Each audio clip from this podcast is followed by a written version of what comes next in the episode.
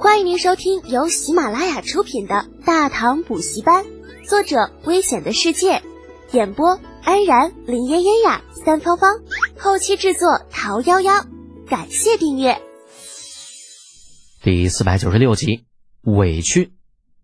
李家小子，老夫知道你心里不舒服，觉得受了委屈。停，后边的就别说了啊！我知道您老想说什么，顾全大局是吧？李浩摆手打断魏宏达：“不好意思，我这个人从小就没有大局观，也不知道什么叫做大局观。他们想要钱，想要权力，就这玩意儿我不管，也不想管，跟我没有一毛钱的关系。大唐这么大，干什么赚不着钱呢？轻纺工业、重工业、远洋贸易这些都可以赚钱，我又没有拦着他们，对不对？所以啊，您老别把这目光盯在我身上。”要放眼全局，放眼未来。你总盯着我没用，就算我低头了，又能怎么样呢？就算今天我把这边的产业全都让给五星期望，满足他们的私欲，又能怎么样呢？人心不足蛇吞象的故事，您老总听说过吧？我让了一次就得让第二次，让了第二次还有第三次、第四次。那泥人还有三分土性呢，您总不能让我一忍再忍吧？不管什么时候。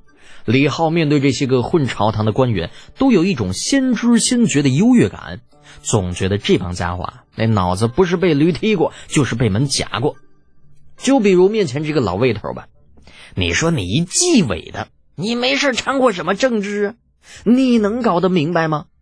大局为重，他倒是想以大局为重，可是大局为重不等于任人宰割啊！这他妈别人都欺负到你头上来了啊！在你头上撒屎拉尿，啊不对，撒尿拉屎，那这玩意儿难道自己还不能反击一下吗？这他妈到底什么道理吗？越想越气之下，李浩索性也就直接放开了，不就是一骚老头吗？那老子豁出去了，就不信凭着口中这三寸不烂之舌说服不了他。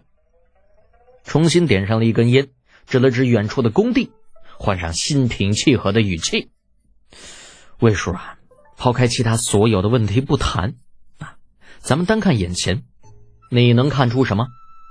魏宏达眯着眼睛，咂巴着嘴，嗯，朝气，对，就是朝气。可为什么呢？明明是大旱之年，为什么百姓会有朝气呢？早在两个月前，这里的百姓还一副要死不活的样子。说完。不等老魏头回答，李浩便自顾自的说道：“因为他们看到了希望，这水泥工房是我的不假，可也是他们的。他们在这里务工的确很累，但我可以保证，他们的付出一定能够得到丰厚的回报。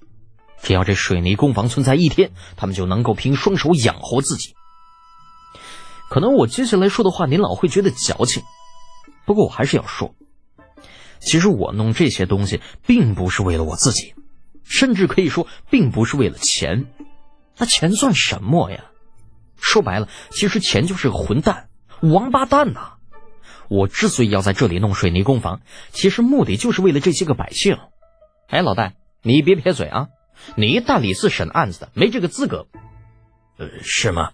还请李侯明示。戴胄被怼了一句，脸色有些不好看。心说：“你小屁孩那就吹毛的牛皮呀！你自己咋回事？心里边没点数吗？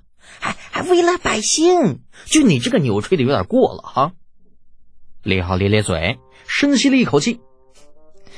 行啊，那我今天就给你说道说道，在下洗耳恭听。戴胄做了个请的手势，打算听听李浩的说法。魏宏达老魏头也是一脸严肃，琢磨着李浩到底是个什么意思。他还是第一次听到有人如此冠冕堂皇的说自己做生意是为了百姓。如果真是这样，那还何必做生意呢？直接把家里那钱拿出来发给老百姓，岂不是更好？何必如此折腾呢？左右没有什么事情，李浩索性呢就让细菌买去帐篷里搬出几个小马扎。与魏宏达、戴胄等人随意的找了处空地坐下，弹出一颗茶烟，递给魏宏达，亲手给他点燃。完了又给自己点了一颗，深吸一口气，灭掉火折子。魏叔啊，老戴啊，在开始之前，我想问你们一件事情。你说。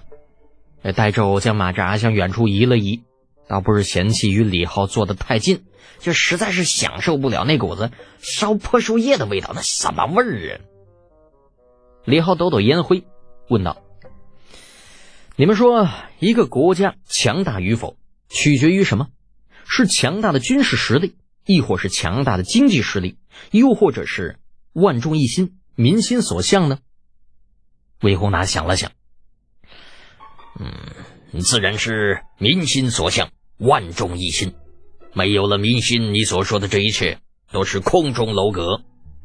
戴州一时附和道：“魏御史说的不错，没有民心，一切都是镜花水月。你们呢？你们怎么想啊？”李浩又将目光转向了西之买和不知何时偷偷溜回来的陈仓县令等人。西之买直不愣登的说道。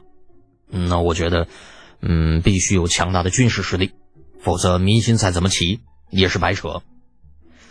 呃，下官觉得应该是经济。陈仓县令到底是基层干部，发表了自己的看法之后，还不忘补充道：“呃，几位大人想啊，如果没有强大的经济实力，呃，军事实力那便是无根之品。”饭都吃不上，也就更谈不上什么民心所向、万众一心了。不错，大家说的都很有道理，但是在我看来，又都有失偏颇。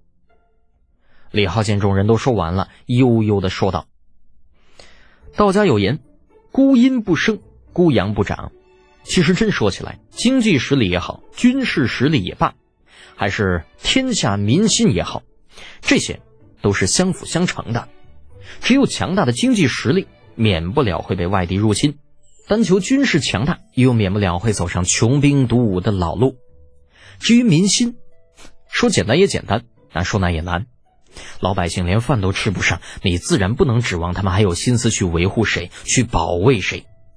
仓廪足而知礼节，并不是用来忽悠人的。李浩这么说，并不是没有根据。纵观历史长河，古今中外，任何一个国家想要强大，前提条件必然是满足人民的物质需求。只有满足了大众的物质需求，才能够去追求更进一步的精神需求。至于说人活着的意义，你饭都吃不饱的情况下，鬼才有心思去想这些。有那时间，还不如去看看哪里能搞点吃的。听众朋友，本集已播讲完毕，请订阅专辑，下集精彩继续哦。